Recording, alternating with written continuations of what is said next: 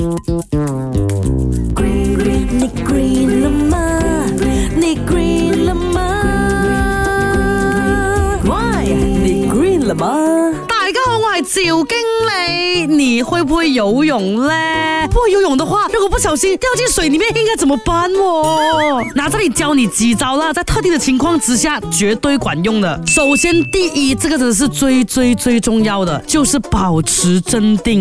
不管做什么东西都好啦，只要你一 panic，就会把事情给搞砸的啦。你知道吗？在水里面你胡乱举手挣扎啦，反而是会让身体下沉的。记得千万不要慌来慌去，还可以节省体力。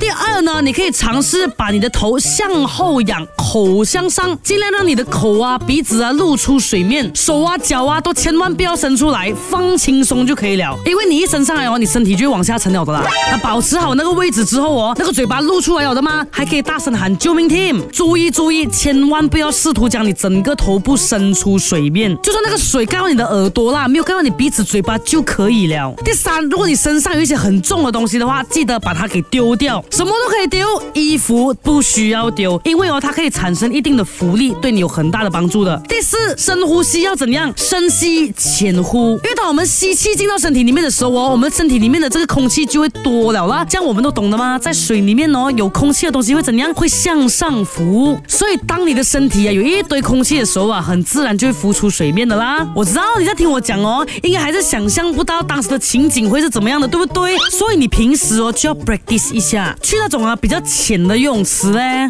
让你的手脚全部放松，然后你的头往上仰，看上去，我跟你讲，尤其是那种哦 身体很多肥油。像我这样的人呢、哈。你完全什么都不用做，哦，你自然会浮起来的，你懂吗？你懂吗？小时候都学到啦，油啊是比水还轻的吗？它会浮上水面的。很多时候都是因为你没有尝试过，你没有感受过，所以你就没有安全感。第一次掉到水的话，你就在那边乱乱挣扎，千万不要等到啊有事情发生的时候才来想办法解决。有机会的话，就去感受一下自己的身体，真的，wood 的，有一天不小心掉进水里面了，你不会游泳啊，也可以浮在水面上啦，对不对？నీ గ్రీన్లమ్మా నీ గ్రీన్లమ్మా